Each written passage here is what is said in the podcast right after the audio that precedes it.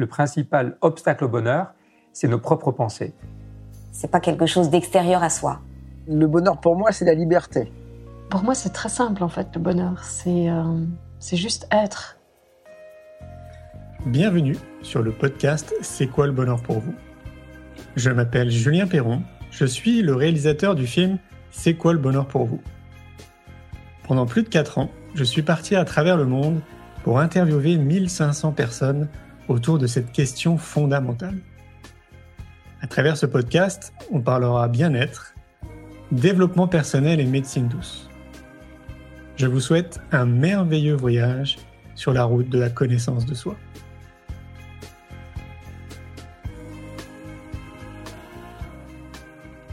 Aujourd'hui, j'ai le plaisir de recevoir Sœur Daouniem. Sœur Daouniem a été très impliquée dans la construction de la Sangha francophone et le soutien aux professeurs français pour introduire la pratique de la pleine conscience dans l'éducation. Elle s'intéresse au dialogue interreligieux, au domaine de la santé, la psychologie bouddhiste et les neurosciences.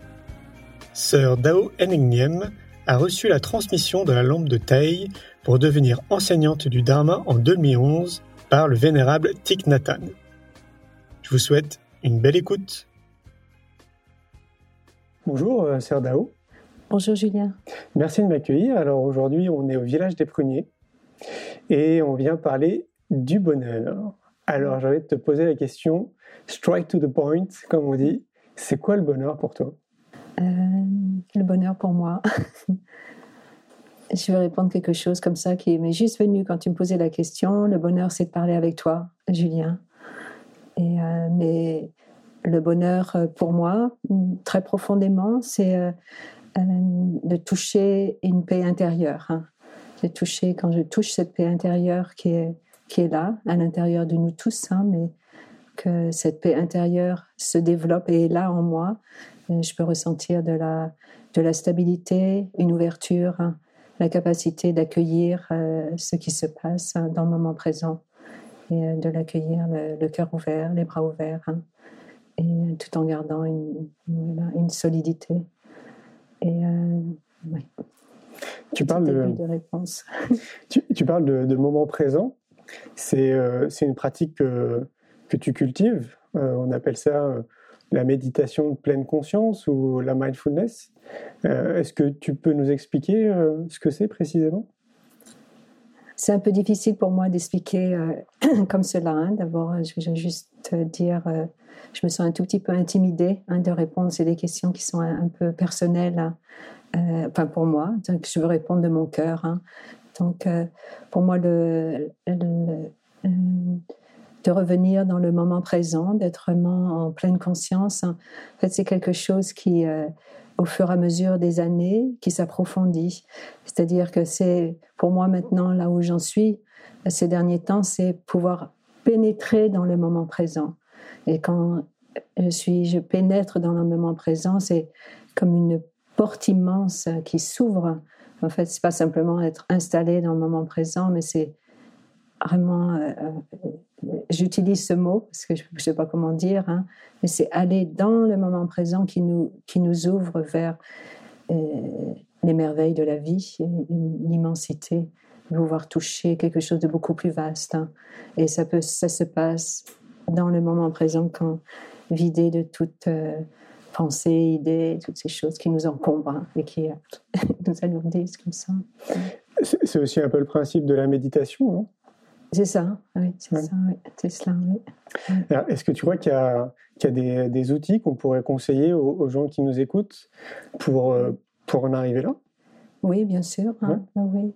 Bah, les outils que nous, on utilise euh, dans notre monastère, c'est euh, pouvoir avoir la capacité de, de s'arrêter. Ça peut être un arrêt qui est juste quelques secondes, mais cet arrêt va être essentiel euh, parce qu'on a une, on est conditionné ou habitué à répondre, à réagir aux situations et c'est plutôt euh, pouvoir répondre aux situations d'un autre endroit de nous-mêmes. Et donc cet arrêt va nous, va nous aider. Et donc on s'entraîne à s'arrêter avec les sons des cloches, téléphone, horloge, chant des oiseaux, feu rouge, n'importe où en fait, on peut s'arrêter. Mais nous, on s'arrête avec le son de la cloche, téléphone, des horloges. S'arrêter, revenir à notre respiration, à notre corps. Et c'est quelques moments de pause qui nous permettent de revenir dans notre corps, d'être là. On, va toucher un, endroit stable en nous-mêmes, ce qu'on peut appeler notre vraie demeure, ou cet endroit qui, qui nous qui nous ramène vraiment là. Et là, on va, on va savoir, on va retoucher un peu notre, parce que moi, je vois vraiment euh, notre humanité, être vraiment être humain et savoir qu'est-ce que je dois faire ou dire dans cette situation? Ça veut dire qu'on peut le faire partout. On peut le faire au travail, au bureau, euh, mm. Dans le métro, euh, en faisant la vaisselle. Euh. C'est cela, oui, oui. Au quotidien, n'importe où. N'importe où, on peut toucher, toucher cela. Donc, nous, dans les, outils, c'est pouvoir s'arrêter, donc avoir des, des, des moyens qui nous permettent de nous arrêter. Nous, on offre la cloche, par exemple. En France, il y a toutes les cloches des églises. Hein. Donc, on entend la cloche de l'église, on peut s'arrêter. On entend euh, les feux rouges, on les utilise, on dit que ce sont des amis. On attend à la file d'attente à la poste, à la banque, euh, à l'aéroport, dans les gares. Tout moment où on, donc on peut s'arrêter, revenir à la respiration. Donc le retour à la respiration. On peut mettre sa main sur son ventre, respirer. Et deux, trois respirations. Et être conscient, j'inspire, je sais que j'inspire, j'expire, je sais que j'expire. Et on est là, présent, on revient au corps, on détend le corps. Hein. Et donc ça va euh, apaiser l'esprit, pouvoir euh, s'apaiser et revenir euh, dans le moment présent. Mm. donc c'est, ça revient à, se retourner vers nous, vers nous-mêmes. C'est une espèce de, de voyage intérieur, ce que tu proposes. Oui, c'est un voyage intérieur, mais qui va, plus on va revenir à l'intérieur de nous-mêmes, et se découvrir nous-mêmes, et plus on va euh, euh, s'ouvrir vers les autres. En fait, s'il n'y a pas cette ouverture vers les autres, ça veut dire qu'il y a quelque chose qui, euh, que, qu'on a besoin de découvrir un petit peu plus. Hein. parce qu'en fait, plus on va vers nous, plus on s'aperçoit qu'on est en connexion avec tout le monde. Hein. Donc on c'est clair. Ça inclut euh, les animaux, les plantes? Oui, tout, les minéraux. Les minéraux, oui. Bien sûr. On est tous interconnectés. C'est ça, oui. Tu penses que c'est palpable? C'est palpable? Oui, très palpable. Oui. Comment? Euh, Comment? Euh, Tu peux définir ta question Comment, comment on peut se rendre compte que c'est une réalité? Parce qu'il y a des gens qui nous écoutent et qui vont se dire euh, Ouais, ok, pourquoi pas, mais comment, comment on s'en aperçoit? Moi, tu prêches à convaincu. Hein. Mhm, mais pour ceux qui nous écoutent bah, C'est qu'ils essayent. Hein. C'est-à-dire que de.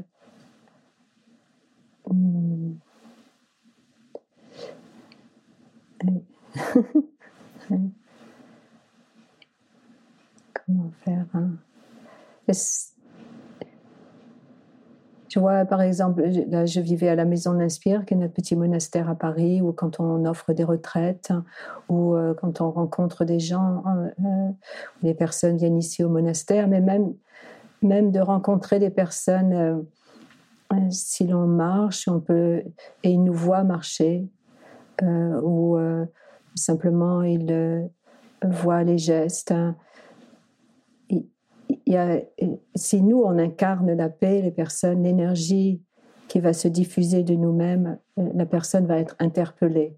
Et donc, peut-être la personne, elle va euh, avoir envie de, d'essayer de pratiquer, euh, d'essayer de, d'amener ce qu'on appelle la pleine conscience ou de commencer à pratiquer la méditation ou d'autres pratiques, hein, d'amener dans leur vie. Et je pense que c'est la vie qui va amener la personne à peut-être découvrir autre chose. Hein. Et euh,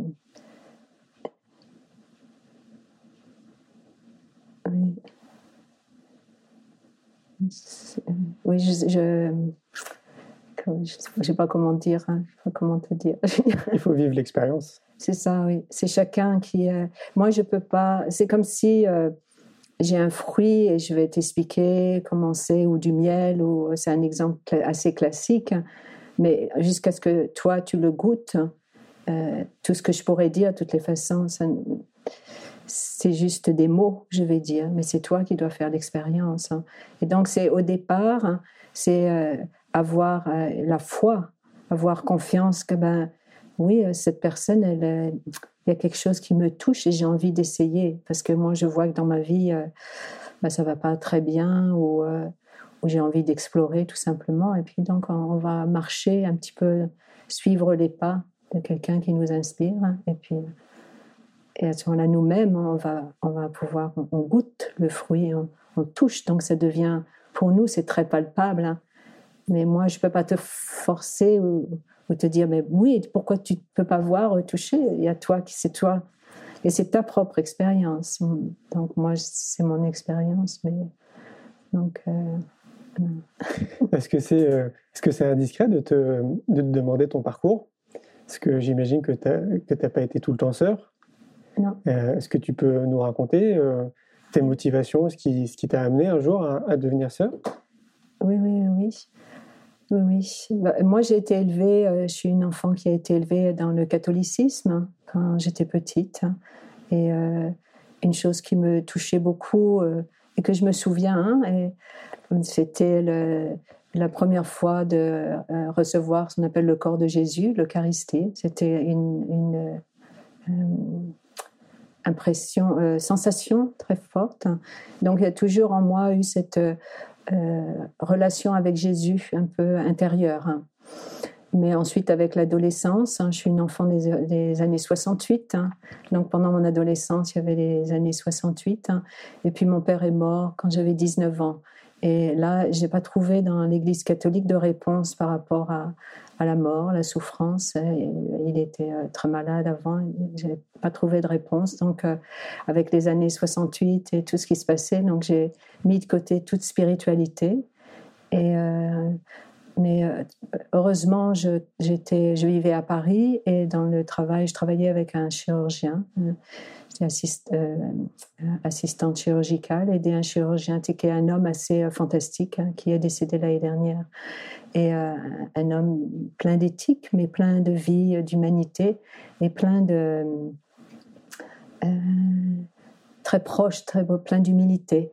Donc il a été un peu comme un père pour moi, mais un père dans différents aspects aussi un modèle, parce que j'étais une jeune femme à Paris, libre, et donc ça, ça, faisait un équilibre qui était très bien. Et puis au bout d'un moment, donc je, travaillais, mais je sortais beaucoup, et au bout d'un moment, de sortir et tout, de rentrer chez moi et de trouver comme un, vide. Hein. Et donc, euh, euh, à ce moment-là, j'ai commencé à lire euh, des livres. Hein. J'ai retrouvé un peu la, la, spiritualité dans ma vie. Et là, j'ai fait un voyage particulièrement qui m'a marqué en Indonésie. Et j'ai fait un trekking dans les montagnes, aller dans les villages, où là j'ai rencontré une, vision sur la mort qui était complètement différente que celle qu'on a en Occident. Et ça m'a beaucoup impressionné. Euh, en plus, j'ai voyagé, j'ai rencontré un médecin qui euh, amenait des médicaments aux, populations. Donc, il y a eu plein de choses qui se sont ouvertes et donc euh, ça germé en moi. J'ai lu beaucoup de livres de, différents maîtres hein, à ce moment-là. J'ai commencé à pratiquer la méditation. Et puis, avec une amie, on a décidé de partir en Inde. Hein.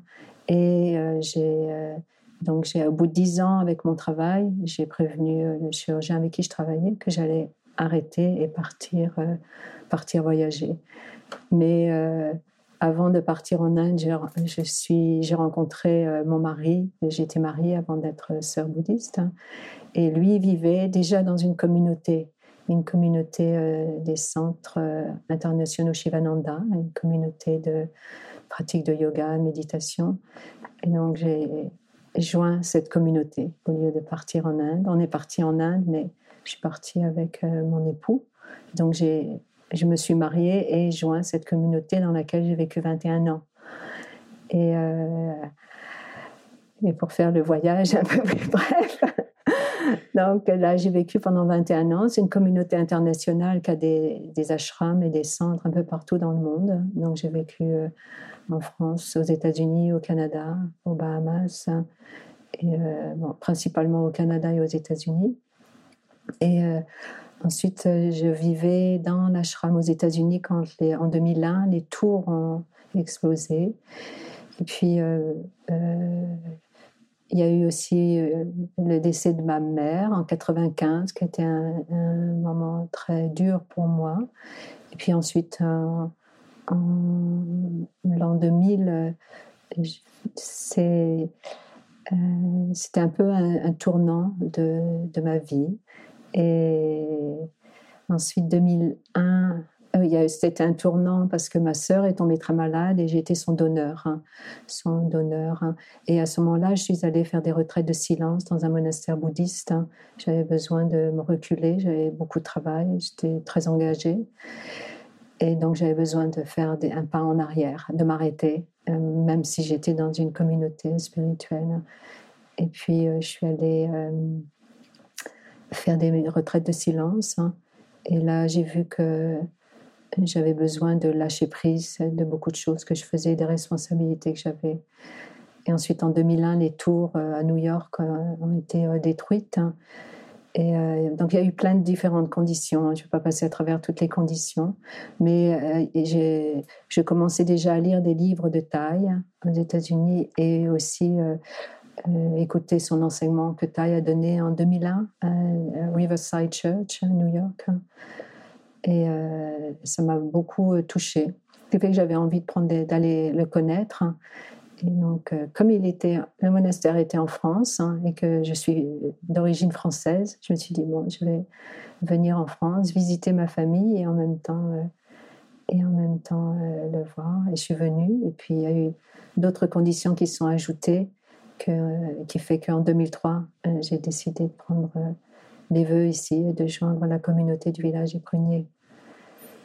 Super. Et dans la communauté, je veux juste ajouter, parce que j'ai une fille de 31 ans qui est née euh, alors que je vivais euh, à l'ashram avec mon mari. Mais maintenant, je suis, euh, on est séparés. Hein, il, s'est remarié. Il vit toujours dans la communauté, mon mari, mon ancien mari. Hein, Super. Est-ce que tu, tu, penses que c'est nécessaire de cultiver sa spiritualité pour, pour tendre vers le bonheur? Oui, je pense, oui. C'est-à-dire d'amener une dimension spirituelle dans notre vie. D'amener, euh, de joindre euh, l'esprit et le corps euh, ensemble. Hein. Donc d'amener cette dimension. Donc qu'est-ce que ça veut dire la spiritualité hein? C'est à nous de découvrir ça. Hein. Mais bien sûr, d'avoir cette dimension plus vaste dans notre vie. Certains disent aussi que, que le bonheur, c'est la liberté. Qu'est-ce que tu en penses? Oui, ça dépend de ce qu'on entend par liberté? Et ouais, ça serait quoi pour toi la liberté? Pour moi, la liberté, mmh. c'est une liberté intérieure. Hein. C'est une liberté de bah, d'être libre, de, de, savoir comment accueillir mes émotions, donc de ne pas être emportée, prisonnière par mes émotions, mes pensées, mes, euh, mes énergies d'habitude. Mais euh, oui, ça, mes peurs, anxiété. Donc c'est être euh, libre euh, c'est ça, libre intérieurement. Donc, euh, oui. La méditation pourrait nous aider d'ailleurs pour ça. C'est ça, oui, tout à fait, mm. tout à fait. Parce que quand, avec la méditation, euh, ça, peut, prend du temps hein, si on est tout nouveau. Comme hier, je, je donnais l'orientation à des amis qui sont toutes nouvelles. Hein.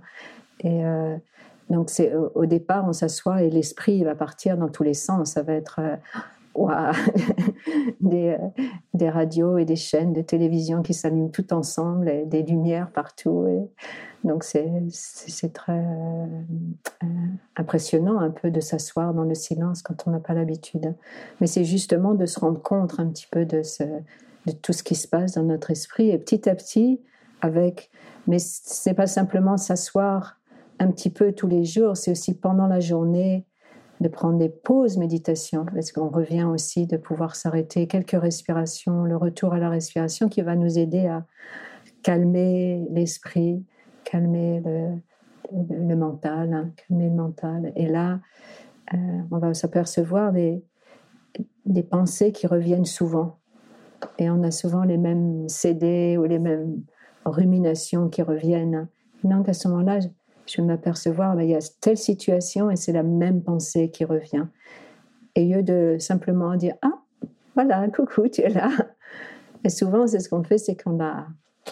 Elle, elle, grandit de plus en plus, puis elle, elle nous, euh, elle nous donne des fausses perceptions. Mais la plupart de nos perceptions sont erronées, ce qui fait que je ne vois plus la situation telle qu'elle est. Je la dessine suivant le conditionnement que j'ai eu. Je, fais comme si je peins un autre paysage, en fait, sur ce qui est. Je vois pas ce qui est vraiment. Donc c'est euh, une découverte. Hein. Il y a deux choses qui, euh, euh, que je note en t'écoutant. Tu, tu, disais que c'était des amis qui découvraient la méditation. la sensation que j'ai depuis au moins cinq ans, c'est qu'il y a de plus en plus de personnes qui, qui s'intéressent à tout ça. Euh, comme s'il y avait des prises de conscience qui se faisaient euh, un petit peu partout. Euh, sur une tranche d'âge quand même entre 40 et 50 ans, des gens qui ont envie de donner un sens à leur vie, un sens à leur activité professionnelle. Est-ce que tu le que tu le vois aussi toi de ton côté qu'il y a un phénomène où il y a de plus en plus de personnes qui s'intéressent à, à, tout ça? Oui, tout à fait, mais beaucoup de jeunes aussi. Ok. Oh oui, beaucoup beaucoup de jeunes. Mais on a, notre communauté, il y a de plus en plus de jeunes qui viennent de plus en plus, et des personnes, euh, oui, de tout âge, hein, même des personnes assez âgées. Mais on voit notre communauté aussi, la moyenne d'âge euh, se rajeunit beaucoup. Les ah jeunes cherchent euh, des endroits où il y a la fraternité, où il y a aussi un endroit où ils peuvent être eux-mêmes, hein, se sentir bien, se sentir en confiance. Hein. Bah, toute personne aime se sentir comme cela, avec des, des valeurs, mais aussi ne pas être autre chose que ce qu'ils sont. C'est-à-dire que c'est euh, dans mon quotidien, je peux amener cette dimension spirituelle. Je n'ai pas besoin d'avoir, bon, moi j'ai choisi de ces voeux, mais on peut amener dans son quotidien, vivre avec une dimension spirituelle dans, avec notre travail, euh, ce que l'on fait, nos amis. C'est quoi la tranche d'âge quand tu dis qu'ils sont jeunes? La tranche d'âge? Oui, ils ont quel âge? Oh ben, ça dépend. Il y en a des très jeunes hein, qui viennent. Hein. Il y en a, euh, ben, il y a des, des, jeunes, des ados. Hein. Ah, des ados, oui, oui, oui, Même des plus jeunes. Il y a des enfants ah aussi qui viennent avec leur famille. Ah, ok, d'accord. Oui, oui. Et des, des ados. Mais il y a aussi ce qu'on appelle euh, des jeunes, euh, des jeunes adultes, hein, beaucoup, parce que l'on fait des programmes pour les jeunes adultes. Hein.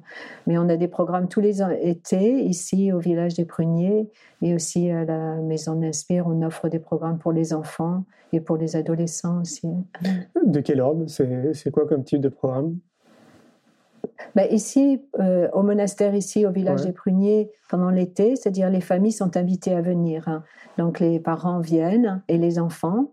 Et euh, donc, il y a des, euh, les enseignements, une partie des enseignements sont offerts pour les enfants. Ensuite, les enfants vont jouer, ont des activités créatives où ils vont dans la nature, hein, sont ensemble aussi, apprennent euh, à s'arrêter avec la cloche, à se réconcilier avec un petit copain, une petite copine si on se dispute, comprendre qu'est-ce que sont nos émotions. Et ensuite, on a aussi des programmes plus spécialement pour les adolescents, donc les adolescents de 12 à 17 ans à peu près. Ils, ont aussi leurs propres activités.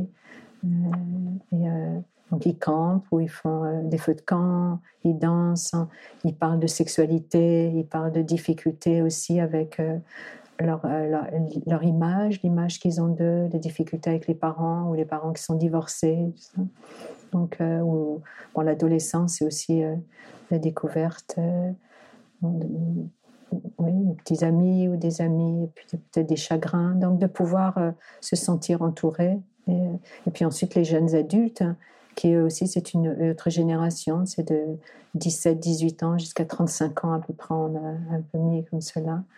Qui c'est pareil, c'est comment amener la pratique, mais pour leur génération et, se sentir euh, euh, à l'aise de pouvoir parler de choses qui les, qui les concernent plus particulièrement. Et puis d'amener la pratique d'une façon bon, joyeuses. Hein. Ils font euh, quelque chose qu'ils aiment beaucoup faire, hein, c'est faire euh, des flash mob méditation ou des flash mob. Euh, ils marchent ou ils donnent des étreintes dans le métro, des choses comme ça. Génial. Là, comme récemment, peut-être tu as beaucoup de questions, mais je suis très bavarde aussi. Récemment à Paris, pour la, quelque chose qui vient dans mon esprit, pour la fête de la musique, euh, c'était le 22 juin, je crois, le, groupe de jeunes euh, Wake Up, on appelle Wake Up, à Paris, ont organisé une flash mob sur le pont des Arts hein, et nous invitait à venir. Et nous, on est venus. Euh, on était huit sœurs et on les a joints. On s'est assis sur le pont des Arts hein, et faire une méditation, s'asseoir en silence. Hein. et ensuite, on a chanté des chansons. Et puis ensuite, on est allé marcher jusqu'au au jardin du, Louvre où on a pique-niqué. Donc il y avait beaucoup de monde qui nous regardait et qui était très heureux, qui s'arrêtait, euh, nous, regardait assis là, sans bouger. donc comme ça aussi, ça les, on parlait palpable hein, avant. Donc les personnes qui passaient en fait, l'énergie de paix qui était là, euh, cette énergie collective, hein, c'était c'était palpable hein, pour eux, les gens qui passaient, parce que sauf les personnes qui euh, ça dépend, quand le, fruit est mûr, ça va toucher. comme ça, non. Les personnes qui passaient, elles, elles s'arrêtaient, elles pouvaient palper qu'il y avait une énergie différente, elles s'arrêtaient, regardaient, restaient un moment, nous souriaient. Et, ensuite, oui, c'est aussi un moyen de poser des graines. C'est ça, oui. Mm. Arroser. C'est ça, oui. C'est extrêmement positif ce que tu dis, qu'il y a de plus en plus de jeunes qui s'ouvrent, euh, qui s'ouvrent à tout ça. Mm. Est-ce que tu as, est-ce que as un ordre d'idée de, du pourquoi, du comment euh, ça les a amenés à venir ici? Ils étaient déjà en questionnement? Ou c'est parce qu'ils ont entendu parler euh, de taille ou du village des pruniers, ils se sont dit, tiens, mm. par curiosité, je vais venir? Ou il y a déjà une démarche personnelle qui s'est enclenchée chez ces jeunes? Mm-hmm. Je pense que c'est tout, toutes ces différentes euh, raisons que, que, tu donnes. Il y en a certains qui, euh, c'est par hasard, parce qu'il y a, ou alors parce qu'il y a un ami ou un copain ou une copine qui viennent, alors ils vont accompagner, juste pour voir, par curiosité. Il y en a d'autres qui ont déjà fait une, une démarche d'eux-mêmes, et puis c'est ça, ils ont envie d'aller un petit peu plus loin. Il y en a d'autres qui ont, ont trouvé un livre, ou alors que les parents ont amené quand ils étaient jeunes, et puis ils reviennent ou ils ont continué, à venir. Donc ça dépend. Où il y a des jeunes qui euh, euh, sont, ont beaucoup de souffrance en eux. Il y a des jeunes aussi qui ont essayé de se suicider et qui euh, voient qu'ils ont besoin de quelque chose d'autre dans leur vie. Ou des jeunes qui étaient souffraient de grandes addictions aussi et qui qui désirent aller dans un autre, sur un autre chemin. Donc ils cherchent et ils voient le, ils rencontrent un livre ou euh, euh, ils trouvent le site hein, ou hmm. ils disent oh mais oui peut-être ça. Ou simplement ils, ont rencontré quelqu'un qui était venu et qui leur dit ah, bah, tu devrais essayer d'aller là. Ou quelquefois il y a même euh, des médecins ou des thérapeutes ou quelqu'un qui dit ah, bah, est-ce que tu connais le maître le vénérable maître Thich Nhat Hanh? Et est-ce que tu connais le monastère du village? Ou tu connais telle personne? Tu sais tu devrais lui demander cette personne a fait des retraites au village ou a suivi euh, les enseignements ou la pratique. Donc c'est un peu voilà. Ouais, c'est un peu de tout. Mhm. Tout à l'heure, tu parlais de conditionnement. Euh, là, on est en train de parler euh, d'enfance, mhm. enfin d'enfants en tout cas. je ne sais pas si, si, tu le sais, mais nous, on est parti dans, dans, une belle initiative de créer une école pour les enfants, mhm. qu'on a appelée l'école de la vie, qui est ni plus ni moins qu'une école alternative. Et j'aimerais bien avoir ton point de vue sur l'éducation. Mon point de vue, très rapidement, c'est que justement, tout part de l'éducation mmh. et que si on veut essayer, euh, bah, tant sans faire que peu, de, changer les choses de manière euh, positive, je crois qu'il faut vraiment résoudre cette mmh. équation de l'éducation et, mmh. proposer quelque chose de nouveau. Qu'est-ce que tu en penses Oui, je suis tout à fait d'accord avec toi. Et d'ailleurs, avec tout ce qui se passe euh, aujourd'hui dans le monde, c'est l'éducation doit être repensée et c'est mise en priorité avant l'armement, l'éducation. C'est euh, ben, peut-être que cet éveil des consciences que là, on doit changer les, les priorités, bien sûr. Hein, c'est l'éducation et repenser tout le système d'éducation. C'est ce que vous faites avec euh, ces programmes dont, tu parlais quelque part. Oui, c'est ce que l'on fait. Oui, et on a ces programmes, ce qu'on appelle Wake Up School. Mm-hmm. et, donc, euh, c'est et, et, on voit récemment, on voit qu'il y a quand même une très grande prise de conscience. Hein. On ah peut voir euh, en France, les personnes euh, en France et ailleurs, hein. là je vais parler de la France, on, voit qu'il y a il y a quelque chose, il y a une prise de conscience. Donc les choses bougent. Ça bouge doucement, peut-être ça pourrait bouger un petit peu plus, mais, mais ça, ça bouge. Hein. Ça bouge. Là, je vois. Euh,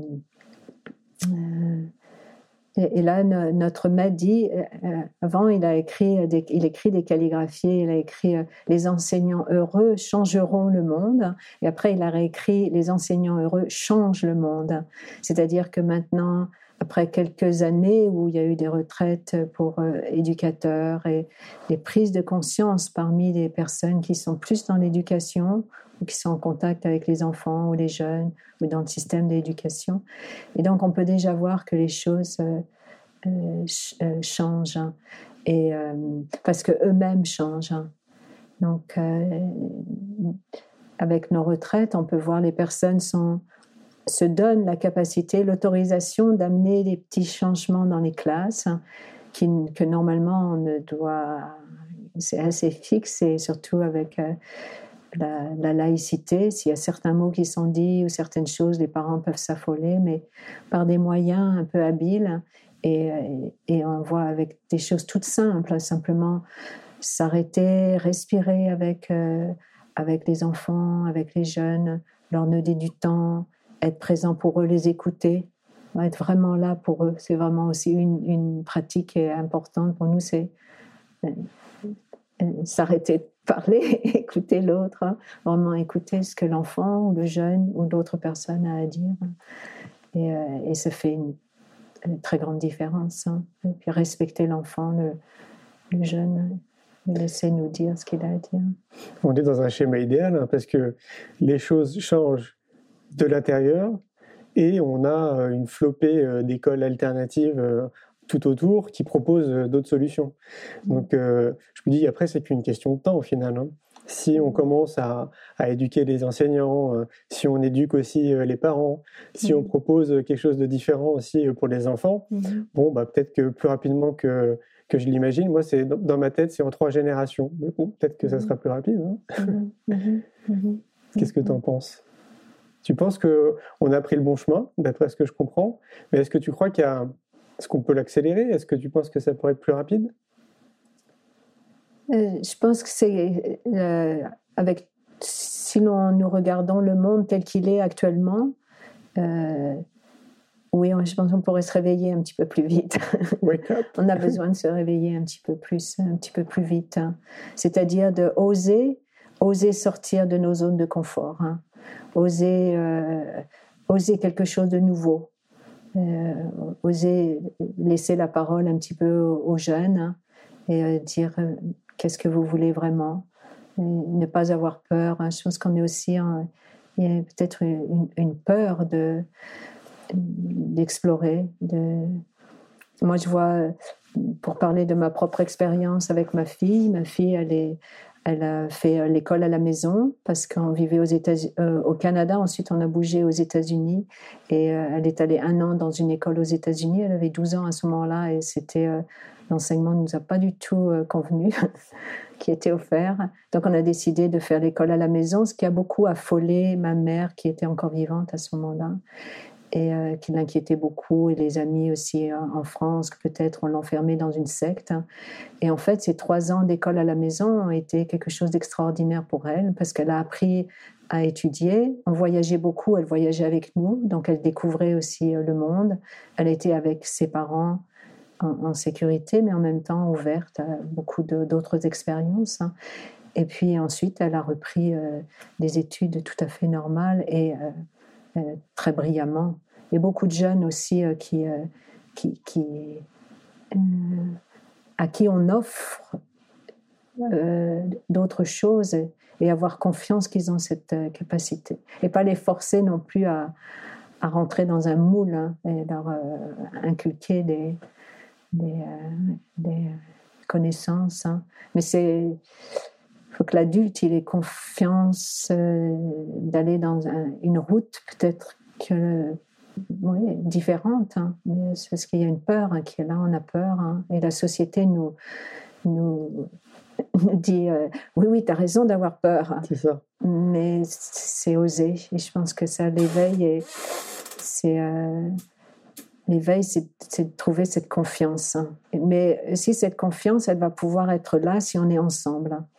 Mais si on se sent seul, si on est tout seul, ça va être très difficile parce qu'on va être poussé. Euh, mais si on se met ensemble avec d'autres personnes qui, ok, allez, ensemble, on va essayer ou alors voir, ah ben peut-être, eh ben, oui, bah, tiens, ça c'est ces, personnes qui proposent. Ok, on va essayer comme cela. Et on d'autant plus, beaucoup plus qu'on le croit, à voir les choses de la même façon. exactement. Souvent, on dit, oh, bah, je suis tout seul, puis après, on ouvre, puis on se dit, ah, ben oui, il y a plein de personnes. Il y a des millions. Et on découvre, oui. Ah Mais c'est parce qu'on est. Euh, la tendance, c'est. Euh, autour de nous, ça, on, on s'enferme. On parlait de liberté avant. En fait, c'est ce donner la liberté de voir. Hein. Et comme on, peut s'enfermer dans les soucis ou les choses, hein, peut-être on ne voit pas tout ce qui est en train de se passer. oh, il y a plein de choses euh, qui se passent. Hein. Pas simplement en France, mais dans d'autres pays aussi. Donc on peut se mettre en lien et voir, waouh, il y a une force qui est là. Merci de le dire, parce que c'est ce que je dis aussi depuis euh, des années. On est des millions à travers le monde, à mm-hmm. chacun apporter quelque chose. Mm-hmm. Bon, on appelle ça une pierre ou euh, ce qu'on veut, mais mm-hmm. euh, ouais, il y a vraiment beaucoup de personnes qui se mobilisent de partout à essayer de, peut-être, oui, pourquoi pas changer de paradigme, en tout cas d'aller dans, cette direction. D'ailleurs, mon sentiment, c'est, j'ai l'impression qu'on est en train de, de changer, de, de, switcher tout doucement de, paradigme. Tu, tu, le vois, toi aussi? Oui, oui, oui. oui, s'il y avait euh, une citation que tu devais euh, retenir, ce serait laquelle? Hmm, bah, Quand je dis comme ça la, citation qui vient, la paix en soi, la paix dans le monde. Oui, c'était la, la, citation de, de mon maître, hein, euh, il y en a beaucoup, hein, parce que c'est souvent ce que je fais, c'est que il y a des, des citations qui, qui, qui, viennent, qui me parlent beaucoup. Et puis, bon, moi, j'ai pas une très très bonne mémoire, alors ça reste pas là. Mais euh, euh, par exemple, en ce moment, mais c'est pas une citation, mais enfin c'est aussi une citation. En ce moment, je suis en train de lire un livre de, de Martin Luther King Jr. Hein, euh, qui s'appelle Strength to Love, hein, force d'aimer. Et euh, je trouve que c'est, euh, pour moi, c'est très beau, juste ces mots, strength to love, hein. la force, la force, la force d'aimer, d'avoir la force d'aimer. Et euh, c'est, je trouve que c'est très beau. merci beaucoup. À bientôt. À bientôt, merci. Un grand merci pour votre écoute. J'espère que vous avez passé un bon moment avec nous. Je vous invite à prolonger l'expérience en regardant mon film C'est quoi le bonheur pour vous? Vous le trouverez assez facilement sur YouTube. Si vous souhaitez ancrer davantage les choses, nous avons créé le jeu de cartes C'est quoi le bonheur pour vous qui vous permettra de mieux vous connaître et de mieux connaître les gens avec lesquels vous allez jouer de manière ludique et bienveillante. Vous me retrouverez assez facilement sur les réseaux sociaux si vous souhaitez qu'on échange en direct. Et merci de nous laisser des messages ou des avis, des commentaires. Ça fait vraiment plaisir et je prendrai une grande joie à vous répondre. En attendant, je vous souhaite une très belle route et je vous retrouve maintenant la semaine prochaine pour un nouvel épisode du podcast C'est quoi le bonheur pour vous?